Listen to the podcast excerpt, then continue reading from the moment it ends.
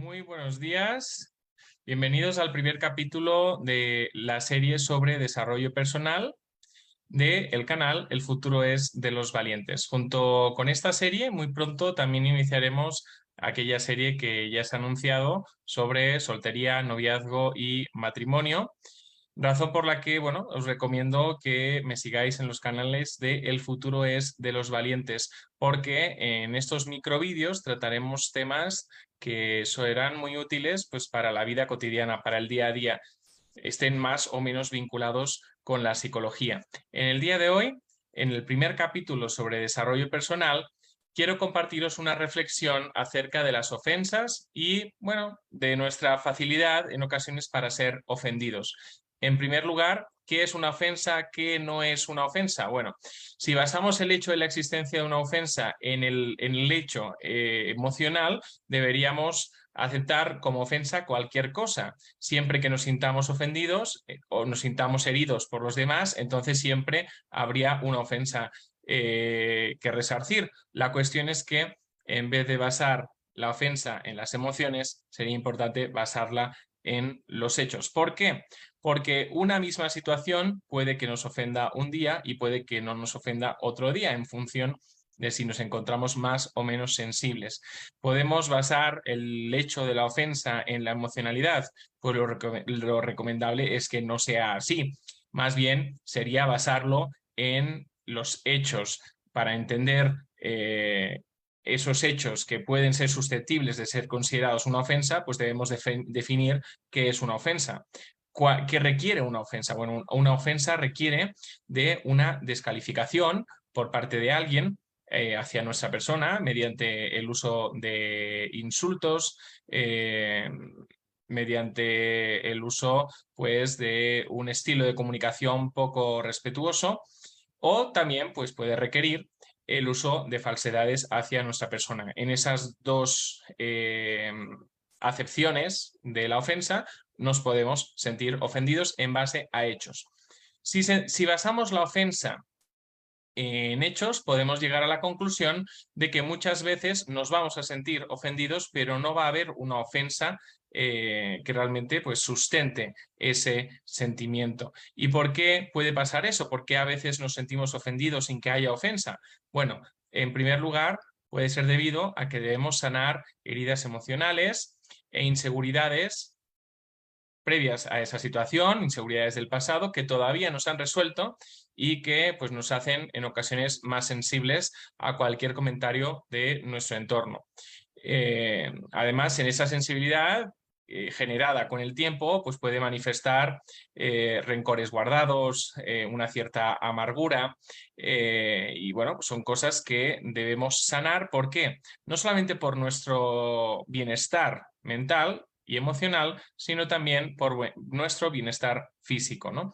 Y también puede ser debido pues, a que vivimos en una sociedad eminentemente narcisista donde como sociedad experimentamos esa tendencia a no aceptar las críticas de los demás, algo pues, que pone en evidencia nuestra falta de humildad como sociedad y nuestra incapacidad de introspección, de saber ver lo que hay en nosotros, que a lo mejor pues, eh, necesite eh, una rectificación, por decirlo de alguna forma.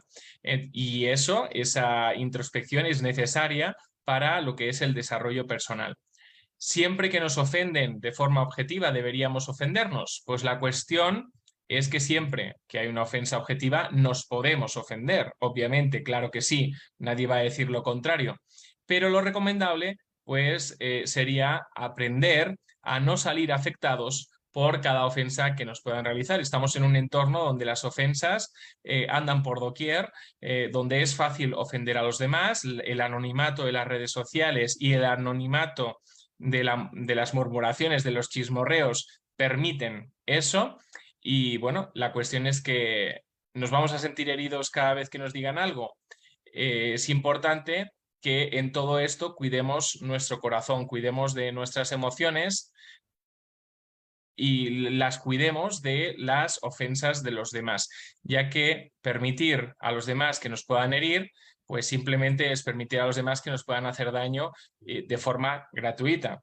Entonces no podemos estar hiriéndonos constantemente eh, y la cuestión es que hoy quiero reivindicar una fortaleza increíble de aquellas personas que afrontan su vida con sabiduría, el ser inofendibles. Claro está, no ser ofendibles no significa que tengamos que exponernos continuamente a las críticas de, las demás personas, esas críticas de personas que son críticas, eh, no, que son tóxicas y que pues, eh, pues en vez de hacer bien a su entorno, lo que hacen es hacer mal.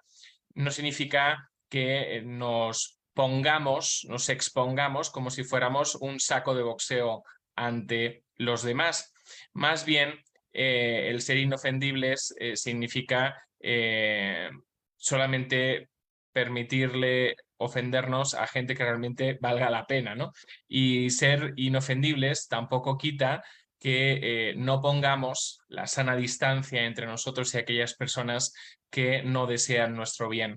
Eh, entonces, ser inofendible no significa que no nos podamos ofender, más bien significa que no nos eh, enroquemos en la ofensa. Obviamente, antes de poner esa distancia, sana distancia entre dos personas, debemos dar la oportunidad a esa otra persona a que se explique, a que sepa eh, que nos ofendió que pueda explicar sus motivaciones, que pueda explicarse, que, nos pueda ayudar a entender qué es lo que sucedió y también pues que pueda rectificar si hace falta.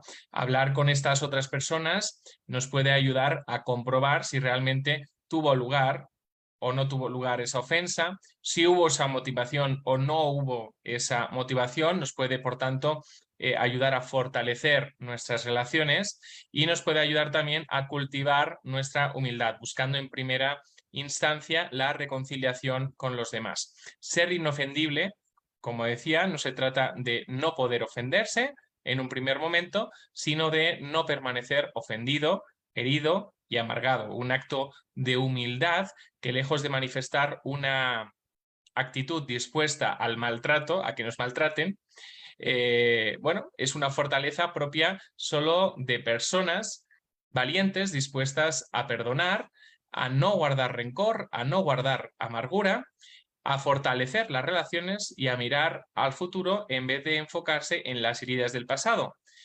Así que hasta aquí os dejo esta primera reflexión en esta serie sobre desarrollo personal y te invito a que sigas los diferentes canales del Futuros de los Valientes en redes sociales donde vamos a publicar temas tan interesantes como este. Puedes encontrar los enlaces a cada una de estas redes sociales en www.elfuturoesdelosvalientes.com. Así que nos vemos y nos seguimos viendo muy pronto aquí en el canal de El Futuro es de los Valientes.